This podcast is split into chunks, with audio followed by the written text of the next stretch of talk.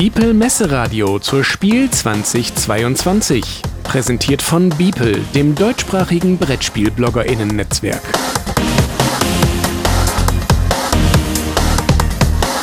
Spielvorstellung.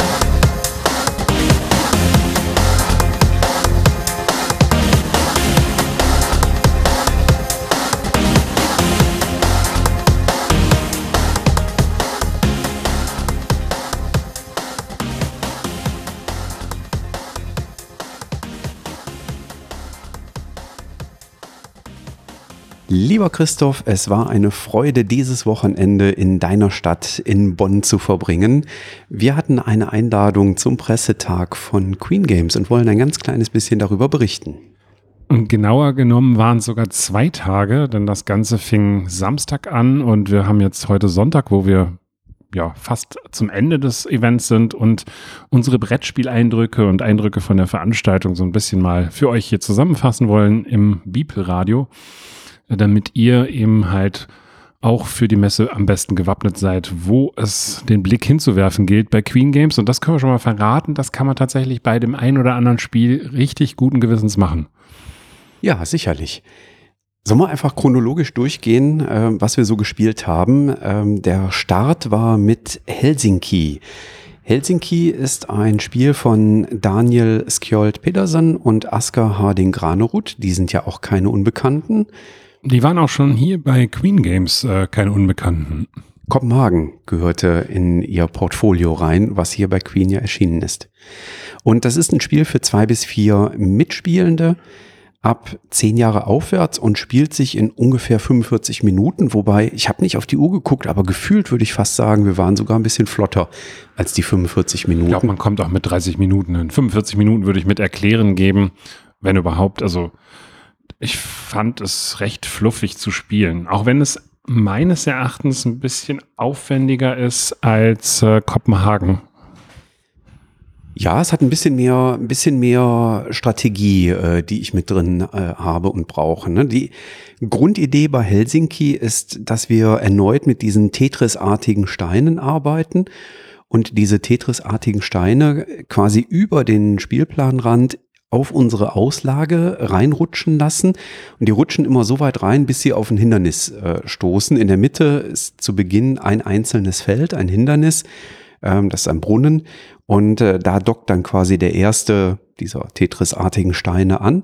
Und von da ausgehend ähm, bringen wir dann immer mehr Spielsteine rein. Und das finde ich ist ein ganz pfiffiger Kniff, den die beiden sich da ausgedacht haben, nämlich von welcher Seite lasse ich die Spielsteine äh, reinlaufen. Es gibt einen zweiten Spielplan. Da ist zum einen der Nachziehstapel und der Ablagestapel für unsere Karten drauf. Ähm, und gleichzeitig ist dort ein Rundlauf. Dort läuft unser Figürchen immer ein bis drei Schritte im Standardfall weiter und landet immer auf einem Feld zwischen zwei ausliegenden Karten und die dürfen wir uns dann immer auf die Hand nehmen. Die zeigen unterschiedliche Farben ähm, und anhand dieser Farben können wir diese farbigen Tetris-Steine dann letztlich auf den Spielplan puzzeln und die rutschen immer von der Seite rein, auf der Seite, wo auch unsere kleine Spielfigur auf diesem Rundlauf steht. Und das ist eine ganz pfiffige Sache, weil da nochmal so ein extra Twist reinkommt. Genau, und anders als bei Kopenhagen, wo nach zwölf Siegpunkten Schluss ist, ähm, entscheidet hier der Kartenstapel darüber, wann das Spiel endet. Nämlich wenn der zu Ende ist, dann werden die Punkte gezählt und wir kriegen pro Spalte und Reihe zwei Punkte.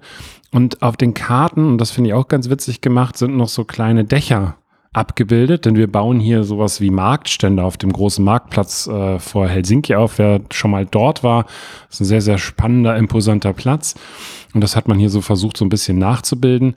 Und wenn ich jetzt in meiner Reihe oder meiner Spalte so ein Dach habe, dann zählt das eben halt noch einen Punkt mehr. Und schaffe ich es auch noch eine Spalte und eine Reihe zu kreuzen mit so einem Dach, dann gibt es sogar drei Punkte. Und das ist halt so das Spannende, was wir dann am Ende eben versuchen müssen, äh, ja, zu optimieren und möglichst viele Punkte herauszuholen. Ein weiteres kleines, äh, ja, Strategieaspekt, äh, der noch da drin ist, auf unserem äh, Auslageplan, wo wir diese Tetris-artigen Steine reinbringen, diese Marktstände, ähm, dort haben wir auch noch einzelne Felder, da sind kleine Wappen drauf und immer wenn ich so ein Wappenfeld quasi abdecke, bekomme ich das und kann das für irgendeine Bonus-Sonderaktion, für irgendeine Erleichterung, zum Beispiel beim Bauen brauche ich dann eine Karte weniger oder ähnliches, ähm, oder ich darf nachträglich noch so ein Dach verschieben auf ein anderes Plättchen. Das sind so Beispiele, was es da ähm, gibt. Und ähm, das ist, äh, bringt nochmal so, ein, so ein ganz kleines bisschen zusätzlich nochmal rein, wo man dann auch nochmal so um die Ecke denken kann und ähm, überlegen kann, so, okay, das mache ich zuerst, dann kann ich da den Bonus einsetzen und ja, doch, kann man schon ganz schön mit knobeln. Definitiv. Und da stehen uns zehn verschiedene Möglichkeiten in der Basisvariante zur Verfügung. Und äh, in dem Spiel ist halt auch so eine, ja, so eine Art fortgeschrittenen Variante direkt mit drin, mit fünf weiteren Feldern, die in der Basis- oder Familienvariante abgedeckt sind, die das Ganze dann nochmal so ein Stück weit mehr taktischer und herausfordernder machen. Ähm, also mir hat Helsinki wirklich gut gefallen. Äh, wer so schnellgängige Knobelspiele. Wir haben ja gesagt, 30 Minuten ist, glaube ich, wirklich realistisch, ähm, mit einer schönen taktischen Tiefe mal in so einen Spieleabend hinein äh, äh, pflegen möchte, der sollte sich Helsinki definitiv mal in Ruhe angucken. Ja, ein äh, Spiel von Daniel Skjold Petersen und Asker Harding Granerud.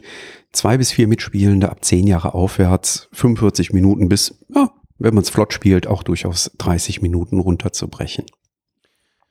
Dann hat Queen Games eine neue ähm, Linie ins Leben gerufen, nämlich die ähm, Green Planet äh, Line. Ähm, und da ist das erste Spiel von Dirk Hen auch herausgekommen, nämlich Powerline, was wir hier schon spielen konnten. Ähm, und ich kam ja gestern Abend ein bisschen später, aber das, was mir alle irgendwo erstmal positiv zugerufen haben, war, Powerline muss ich unbedingt ausprobieren. Das ist äh, wirklich ein sehr, sehr cooles Spiel. Und ähm, wir spielen, uh, jetzt muss ich überlegen, ich glaube über 16 Runden, 15, 16 Runden. Über 15 Runden spielen, 15 ja? Runden. Mhm. Ähm, und äh, müssen ja verschiedene Städte miteinander verbinden. Ähm, das können bis zu sechs Leute spielen und die sechs Spielpläne sind komplett unterschiedlich. Das ist halt auch schon mal eine nette, äh, netter Gimmick, so dass man eben halt nicht bei dem anderen abguckt, was der gerade gemacht hat. Ähm, und wir haben sechs verschiedene Würfel, die wir ähm, ja erstmal würfeln. Die werden dann der Farben, den Farben entsprechend aufgereiht. Und ich habe dann die Möglichkeit, diese Würfel auf meinem Spielplan einzusetzen, wo eben halt verschiedene Zahlenketten analog der Würfel sind.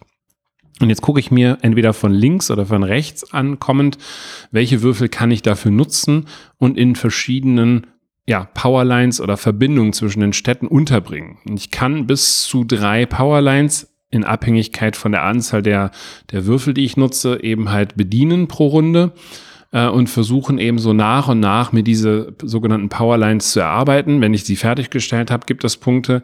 Schaffe ich es, mehrere Städte mit Powerlines zu verbinden, gibt es nochmal zusätzlich Punkte. Ähm, und so muss ich eben halt versuchen, über diese 15 Runden ähm, ja, sehr spannend zu, zu kniffeln und zu tüfteln, was nicht immer sofort gelingt. Die erste Partie ist gewöhnungsbedürftig, aber ich weiß, dass, dass man ab der zweiten Partie da ein ganz anderes Auge für hat, wie man eben dementsprechend die Würfel einsetzt und ähm, so ist dann halt die Spielzeit von 45 Minuten für mich auch hier fast schon zu hoch gegriffen. Ich glaube, man kriegt das auch einen Tick schneller ja, ich glaube, wir haben äh, gut eine, fünf, eine Dreiviertelstunde äh, dran gespielt. Ähm, ich fand diesen Kniff sehr schön, dass wir die sechs unterschiedlich farbigen Würfel würfeln, die dann aufgereiht werden und die wir dann in dieser Reihenfolge, die ist fest vorgegeben, das ist also immer gleich, man startet immer mit dem roten Würfel und endet immer mit dem schwarzen, wenn ich es äh, richtig in Erinnerung habe. Und wir haben dazu korrespondierend so kleine Holzfigürchen und die platzieren wir dann eben auf unsere, ähm, auf unsere Powerlines, auf diese Leitungen, die wir da bauen und ähm, müssen dann immer entscheiden, okay, wie, wie viele können wir machen? Und da sind, da kommt noch mal eine kleine Limitierung rein. Ähm, denn natürlich ist es toll, immer äh, alle sechs Würfel zu bauen, aber wir dürfen nicht beliebig oft alle sechs Würfel quasi nutzen, ähm, sondern äh, wir haben ein bis sechs Würfel unterschiedlich oft, wie wir sie einsetzen können. Und das ist ein ganz schöner Kniff, dass man am Ende schaut, dass man sich da nicht in so eine, in so eine Sackgasse manövriert, ne? dass man am Ende vielleicht sogar noch verpflichtet ist, irgendwie mindestens fünf Würfel zu legen, weil Zweifel, wenn man die nicht in den Powerlines unterbringt, dann äh, muss man sie halt auf den Minuspunktestapel auf die Nordseeinsel legen. Und äh, das möchte man natürlich nicht. Ich vermute, das ist Sylt, äh, wo dann die ganzen Punker unterwegs sind. Aber das weiß ich nicht, ob das in der Entwicklung schon so der Fall war. Damit das jetzt nicht so eine Langzeitstrategie-Nummer ist, äh, hat man da eben halt auch noch zwei, beziehungsweise eine, also zwei Zwischenwertungen und eine Endwertung mit hineingepackt. So gibt es halt auch noch so einen gewissen Rennmechanismus, nämlich möglichst frühzeitig gewisse Powerlines fertigzustellen oder aber sogar auch Städte zu verbinden denn die geben dann zwischenzeitlich auch nochmal zusätzlich Punkte. Das ist zwar jetzt nicht das entscheidende Zünglein an der Waage, aber äh, kann halt auch mitunter schon mal äh, ganz interessant sein, da dem, dem Kontrahenten oder der Kontrahentin äh, ja so ein bisschen davon zu wischen. Ja, das war Powerline, ein Spiel von Dirk Henn für eins bis sechs Spielende ab acht Jahre aufwärts und im Bereich 45 Minuten gegebenenfalls auch ein ganz kleines bisschen drunter. Thematisch ging es dann ins Mittelalter zurück. Und das ist tatsächlich sogar ein Spiel, was du auch vorher sogar schon gespielt hattest, ähm, nämlich Old London Bridge. Und die Old London Bridge, die werden äh, bespielt und wurden erdacht von Gabriele Bubola und Leo Colovini. Und das ist ein Spiel für zwei bis vier Spielende ab zehn Jahre aufwärts und auch ungefähr 45 Minuten Spieldauer. Mir fällt gerade auf, Queen ist dieses Jahr mit 45 Minuten Spieldauer. Na, zumindest bei den drei Spielen. Gleich, ich wollte gerade sagen, wir kommen noch zu anderen. Gleich legen wir einen drauf. Ähm, ja, die, die Old London Bridge muss man sich so vorstellen, im Mittelalter war es so, dass diese Brücken bebaut waren. Also das heißt, da haben Häuser drauf gestanden, da hat Handwerk stattgefunden, etc. Und das ist so ein bisschen das, was wir hier nachempfinden müssen.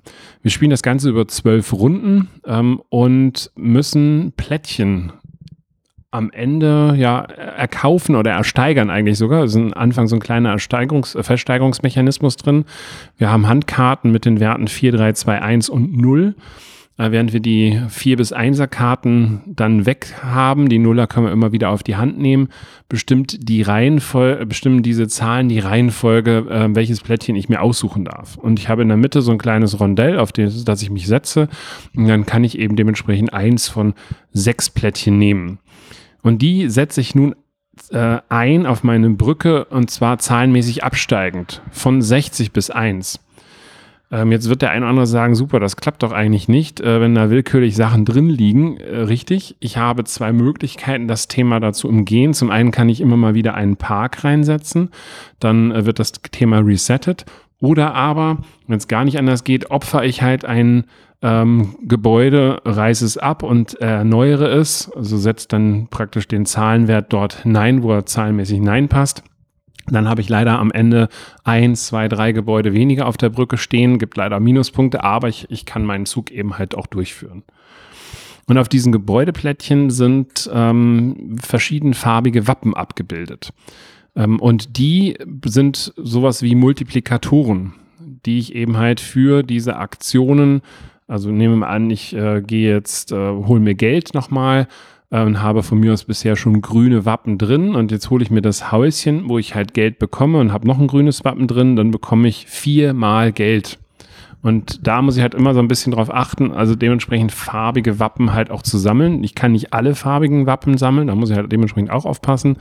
Und das kann ich eben mit allen anderen Aktionen auch machen. Ich kann auf der Kirchenleiste nach vorne gehen, auf der Einflussleiste, äh, beziehungsweise auf der Kartennachkaufleiste, die gibt es auch um eben halt dort mir wieder neue Karten für, die, für diesen Auktionsmechanismus zu gönnen. Also durchaus trickreich und äh, auch eine schöne Knobelei, äh, auch die die anderen Mitspielenden zu lesen. Wo wollen die jetzt gerade hin? Dann schaut man auch schon mal, okay, was ist denn jetzt gerade die kleinste Zahl, die meine Mitspielenden vielleicht ausliegen haben? Ähm, ist da vielleicht ein Plättchen, was ich ganz gerne hätte? Habe ich da überhaupt Konkurrenz? Ne? Sonst kann ich vielleicht auch mal mit einer ganz kleinen ähm, dieser die Beatkarten ne? reingehen. Ne? Die, die, Null eben halt auch spielen, wenn ich genau. weiß, da will sowieso keiner ran.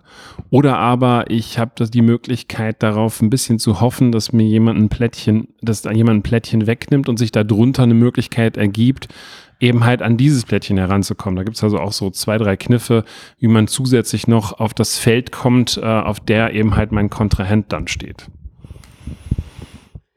Ja, das so ein ganz kleiner Einblick äh, zu Old London Bridge und äh, das ist von Gabriele Bubola und Leo Colovini für zwei bis vier Spielende, zehn Jahre aufwärts, 45 Minuten und ich würde sagen, mit den dreien äh, kann man schon gute zwei Stunden 15 dann auf der Messe äh, verbringen. Das ist also, würde ich bei allen dreien sagen, die kann man mal anspielen auf der Messe und sich die mal anschauen.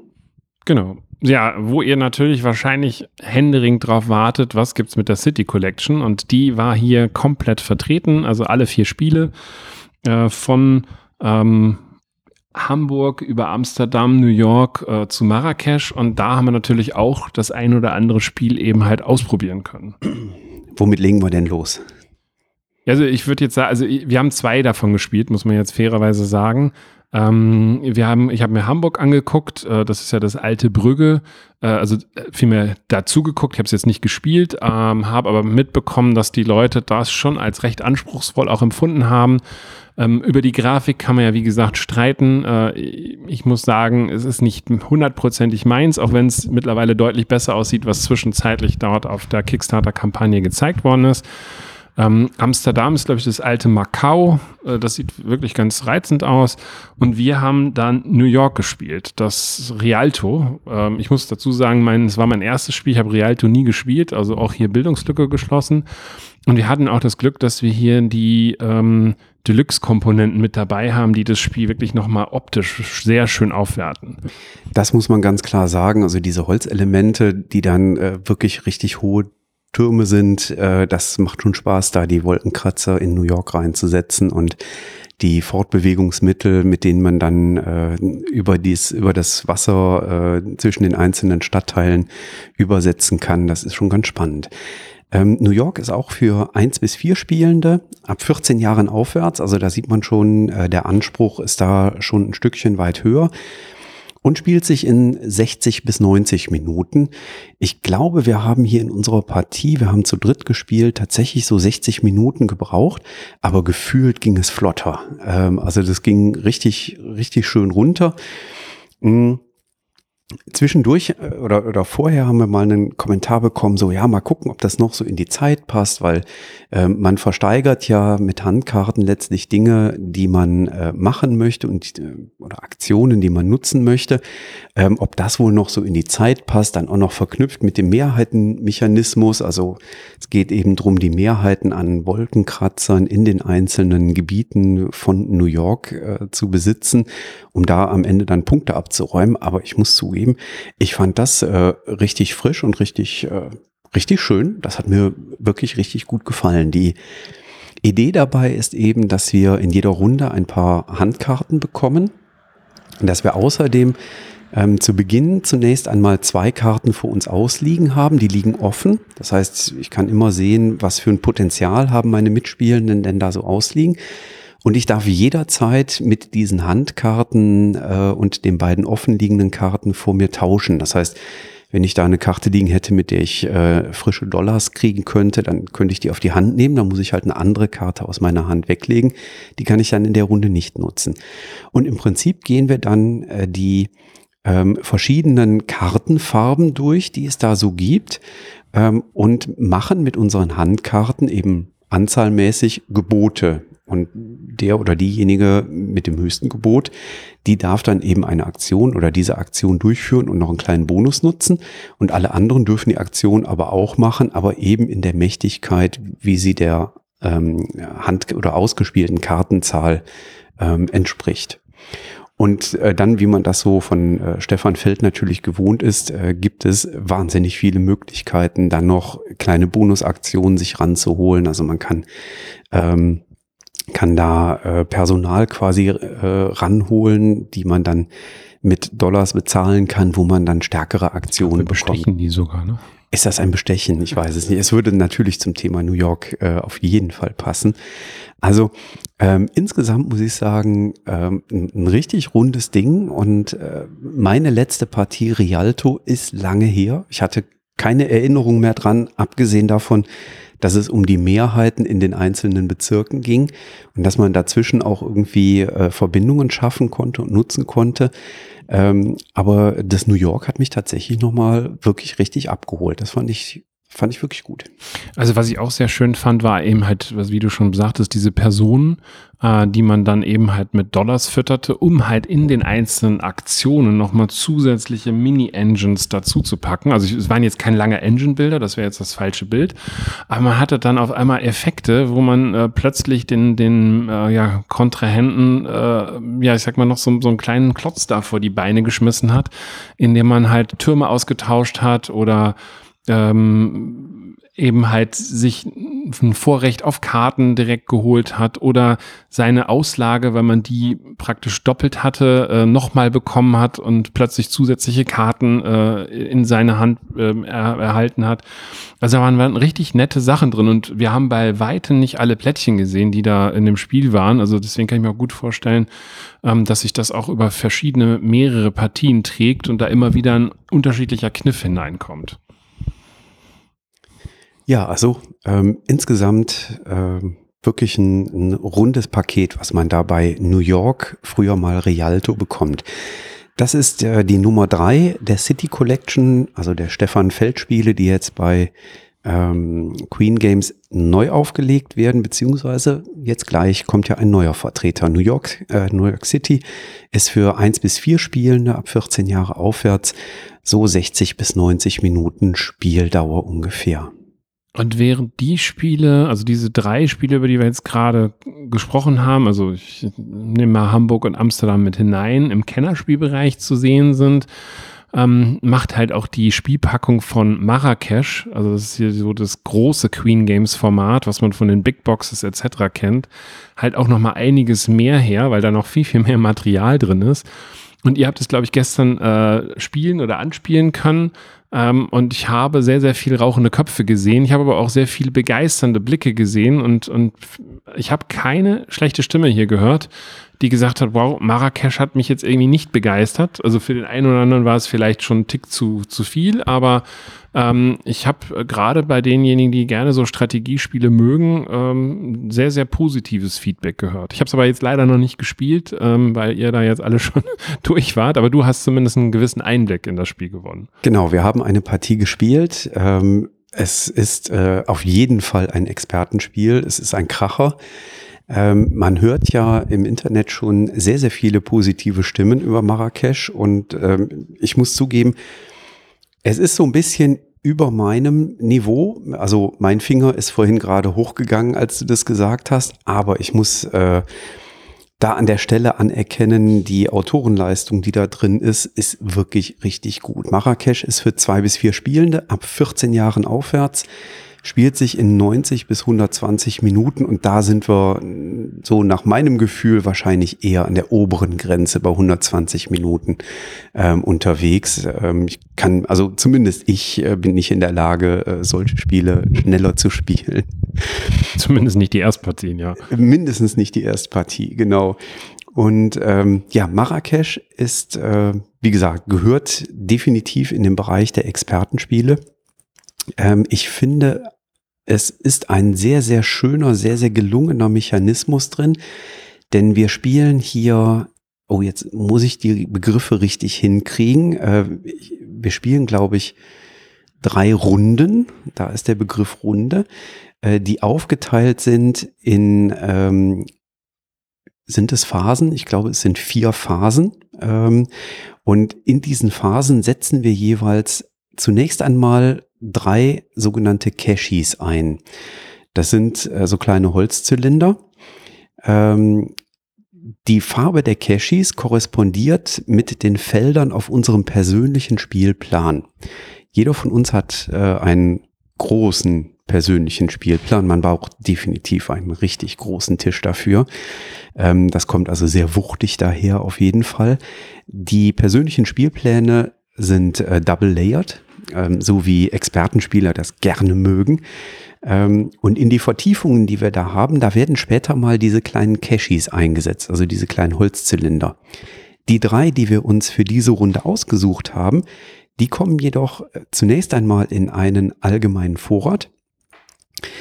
Die Farben, die wir dort ausgewählt haben, auf die farblich korrespondierenden Felder dürfen wir unsere Assistenten einsetzen. Ja, das heißt, nehme ich einen rosafarbenen Cashi, setze ich meinen Assistenten auf diesen rosafarbenen Bereich auf dem äh, persönlichen Spielplan. Äh, nehme ich einen gelben Cashy, das ist eine Ware, dann kommt mein Händler eben auf den Marktplatz, wo dann mit den Waren eben gehandelt werden kann und so weiter. Ähm, diese drei Cashis, die jeder von uns und jede von uns einsetzt, kommen dann in einen Würfelturm rein. Ähm, dieser Würfelturm hat aber jetzt nicht irgendwie die Aufgabe, die Dinger zu drehen und äh, wild durcheinander purzeln zu lassen, sondern da sind, wie man das von anderen Queen Games kennt, so kleine Gitter drin. Und ab und an bleibt eben mal so ein Cache da drin liegen. Ja, das heißt, schmeiße ich einen schwarzen Cache rein, weil ich unbedingt ähm, in der Moschee, war es glaube ich in Schwarz, ähm, eben vorwärts gehen möchte, dann kann es mir passieren, dass der Cache unten nicht rausfällt und dann kann ich eben in Schwarz den nachher nicht einsetzen. Die Caches, die unten rausfallen aus dem Würfelturm, die platzieren wir auf farblich korrespondierende Felder. Und dann geht's reihum vom Startspieler aus, kann man sich ähm, maximal zwei gleichfarbige Caches nehmen, setzt die auf seinen Spielplan ein das machen wir reihum, bis alle Caches vergeben sind. Und dann auch wieder beginnend mit dem Startspieler lösen wir die Aktivitäten unserer Assistenten und Assistentinnen ähm, aus, die wir vorher in die Vertiefungen auf dem Spielplan äh, gelegt haben. Ja, und äh, auch da kann man wieder sagen, äh, Stefan Feld typisch, ähm, da geht alles und vieles. ähm, das ist also äh, eine Vielzahl an Möglichkeiten, die sich dadurch ergeben, äh, wo wir eben die Caches einsetzen können, welche Farbe wir da haben, ähm, dass wir mit den Assistenten dann Dinge machen. Je mehr Caches in einem Bereich sind, desto mächtiger wird dann die Aktion. Das hat dann zum Beispiel Auswirkungen auf einen zentralen Spielplan, ähm, wo wir Plättchen. Der übrigens auch nicht klein ist. Der auch nicht klein ist und wo ein Riesenhaufen an Pappplättchen beispielsweise drauf liegt, wo wir eben Waren handeln können, äh, Sonderaktionen auslesen können, ähm, fürs Spielende ähm, Siegpunktbedingungen uns erspielen können und, und, und. Es ist ein richtig dickes Brett, was hier gebohrt wird. Ähm, und äh, in der ersten Partie, wir haben jetzt eine Partie spielen können, machte das auf mich einen sehr, sehr runden und sehr, sehr stark verzahnten Eindruck. Und äh, die Expertenspieler, mit denen ich da spielen durfte, die waren also äh, durchweg begeistert. Ähm, wie gesagt, also für mich ist es schon fast so ein Ticken zu hoch. Aber ich bin ja auch so ein klassischer roter Pöppelspieler. Ähm, von daher äh, ist das fein. Ich kann da aber anerkennen, dass da richtig viel, richtig gute Autorenleistung drin steckt. Also das ist mir auch in der Erstpartie äh, schon sehr, sehr schnell bewusst geworden. Ja. Ja, ich bin sehr gespannt drauf. Ich freue mich drauf, das dann jetzt in Ruhe zu Hause auszuprobieren und äh, erstmal auszupöppeln. Äh, und äh, ja, da werden wir definitiv auch nochmal in Ruhe drüber berichten. Glücklicherweise, also du willst nochmal immer wieder die, die Daten, Rahmendaten sagen. Äh, Jürgen ist da ja immer so ein bisschen penibel. Also Marrakesch von Stefan Feld, die Nummer 4 der City Collection, zwei bis vier Spielende, 14 Jahre aufwärts. Und äh, ja, auf der Schachtel steht 90 bis 120, die ersten Partien sicherlich 120 plus N. Glücklicherweise haben wir aber gestern Abend dann auch noch was Leichtes, Seichtes gespielt, äh, was mir wirklich gut gefallen hat. Und zwar ähm, haben wir hier noch einen zweiten Verlag äh, am Start, nämlich Chili Island Games. Ähm, das ist jetzt nicht irgendein neuer Verlag, sondern ein, ein ja, ein Label von Queen Games. Ähm, wo Queen Games sich die Aufgabe gemacht hat, eher so Party-Kommunikationsspiele herauszubringen. Darüber haben wir im letzten Jahr auch schon berichtet. Und jetzt ist praktisch die zweite Tranche draußen. Und wir haben gestern noch das Top 10 Quiz gespielt. Genau, ein Top 10 Quiz ähm, ist ein Spiel für vier bis 14 Mitspielende. Also wir können das durchaus in großen Gruppen spielen. Ähm, ab zehn Jahre aufwärts, wobei ich da sagen muss, äh, das gewinnt wahrscheinlich, wenn wir eine ja, äh, wie bei vielen Quizzes, ein bisschen mehr Lebenserfahrung hilft wahrscheinlich. Ne? Also mit meiner Zehnjährigen muss ich das jetzt nicht spielen. Wobei, da kommt gleich noch eine Episode. Äh, das muss auch äh, nicht mit, mit Erwachsenen funktionieren. Aber das erzähle ich gleich nochmal. Ah, okay, da kommt also noch was. Ähm, nein, wenn dann äh, quasi äh, ein Top-Ten-Quiz-Frage gestellt wird, die irgendwie ähm, acht, neun Jahre zurückgeht, da könnte meine Zehnjährige natürlich nicht mithalten. Ähm, aber das gleiche gleicht sich dann über die unterschiedlichen Fragen vielleicht dann auch manchmal aus und man spielt da so eine knappe halbe Stunde. Und ähm, anfangs war es ja so, dass wir oder dass ich das auf den Tisch gestellt habe und gesagt habe, hier, ich würde gerne Top Ten Quiz mal spielen und die Begeisterung war jetzt nicht so riesig groß. Wir waren dann am Ende acht Menschen, die mitgespielt haben. Ja, da sind noch welche eingestiegen weil unser Tisch so laut war. Und wir haben am Ende äh, festgestellt, dass wir eigentlich äh, doch ziemlich viel Spaß hatten damit. Ähm, denn bei Top Ten Quiz, wir teilen uns auf in zwei Teams. Ähm, innerhalb der Teams wechselt dann reihum immer der Captain. Und äh, die beiden Captains lesen sich jetzt eine Top-Ten-Frage ähm, gegen, äh, erstmal durch und entscheiden anschließend, was sie denn glauben, wie viele der äh, ersten zehn genannten Plätze, die Lösung steht immer unten auf der Karte drauf, ihr Team denn wohl richtig beantworten kann. Ähm, und geben dann quasi ein Gebot darauf ab, äh, was sie glauben, wie viel ihr Team auf dem Kasten hat. Ähm, wer das höhere Gebot hat, äh, kriegt dann quasi den Zuschlag. Der andere Team-Captain, also der jetzt eben nicht den Zuschlag bekommen hat, der bekommt dann diese Karte, da stehen die Lösungen drauf. Und die Teammitglieder des ähm, aktiven Captains, die kriegen jetzt die Frage vorgelesen, bekommen zwei Minuten Zeit und dürfen sich überlegen, was steht wohl auf dieser Top-Ten-Liste drauf. Also wir hatten zum Beispiel mal, da waren die Namen von Fußballspielen. Alles Spoilern jetzt. Nee, der, äh, kein Spoiler, Spoiler, aber um mal ein Beispiel zu geben, also da war eine Sportfrage und da ging es darum, die Namen von Fußballspielern einer bestimmten Mannschaft äh, aufzuzählen. Und ähm, das war schon ganz spannend zu sehen, wie dann so das eigene Team da die Namen raushaut. Äh, da habe ich mich sogar getraut, ein Gebot von acht abzugeben und habe dafür den Zuschlag gekriegt. Da war ich in dem Moment der Captain. Das war auch sehr mutig. Davor war es nicht so mutig bei, bei diesem Spiel, was eigentlich keiner spielen mag, die, die Straßennamen zu benennen. Da habe ich zu sehr von mir auf andere geschlossen. Ich hätte wahrscheinlich keine einzige Straße nennen können aus diesem einen Spiel, was eigentlich gar kein Gut, Spiel ist. Gut, wir hatten den Olli natürlich nicht dabei, ne? der ja äh, Master von äh, diesem äh, Spiel ist, ohne dass wir es jetzt nennen wollen, um da nicht zu spoilern. Ja, genau. Also, aber der Olli sammelt die ja und ähm, das ist, äh, der hat eine ganz tolle Sammlung davon. Also ich muss ähm, für mich festhalten, Top 10 Quiz hat mir wirklich richtig gut gefallen. Da kam eine schöne Dynamik rein mit dem Team. Wir haben viel gelacht, wir haben viel gejöstert. Man hat natürlich versucht, die anderen rauszubringen, wenn die da versucht haben, ähm, auf die äh, auf die zehn Begriffe, die auf der Top Ten draufstehen, zu kommen. Äh, hat denen dazwischen gequatscht, um äh, die die Zeit äh, runterlaufen zu lassen, um die so ein bisschen rauszubringen. Ähm, ja, Knackpunkt dabei, äh, da sind 14 Fragensets drin, also 14 mal 7 Top Ten Listen.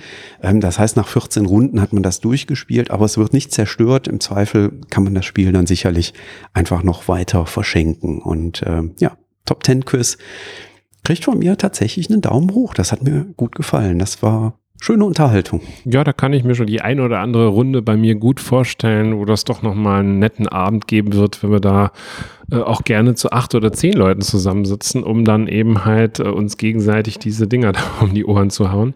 Das ist so ein ähm, Ding für klassisch Silvester, ne? Da passt das eigentlich richtig ja, gut. genau. Das wäre so ein klassisches, schönes Silvesterspiel. Äh, da macht man definitiv nichts falsch mit. Ja. Da würde ich das einordnen. Und ich wäre auch mal gespannt drauf, das mal zu viert auszuprobieren, insbesondere dann, wenn man dann als Team-Captain vielleicht mit der eigenen Partnerin oder dem eigenen Partner spielt, ähm, wo man dann wahrscheinlich sehr, sehr gut einschätzen kann, wie viele äh, die, der auf der Top 10 genannten Liste äh, können denn da als Antworten kommen. Da könnte das äh, wirklich interessant sein. Ja. Ja, jetzt sind wir am Ende unserer Folge. Vielleicht spielen wir gleich noch das eine oder andere, äh, was wir jetzt noch nicht äh, aufgenommen haben, aber äh, im Zweifel halten wir euch da auf dem Laufenden. Und bevor ich den Jürgen jetzt nerve, weil diese Tischform, an der ich hier gerade sitze, die erinnert mich immer an einen bestimmten Brettspieltisch, äh, machen wir doch Schluss. Ich hoffe, es hat euch gefallen und äh, guckt doch einfach bei Queen Games vorbei, äh, denn da sind sicherlich ein paar ganz gute Spiele dabei. Und äh, von mir gibt's dann noch einen Tipp, wer auch mal ein äh, paar Videoeindrücke bekommen möchte. Ich habe eigentlich von allen Spielen, die ich jetzt hier mitspielen durfte, auch kleine äh, Videos gedreht, die man bei Instagram und bei TikTok auf dem spielbar-com Account sich anschauen kann. Dann kriegt man auch nochmal so einen kleinen visuellen Eindruck dazu. Vielleicht tanzt der Jürgen dort auch. Wer weiß, wer weiß. Bis dahin, tschüss. Ciao.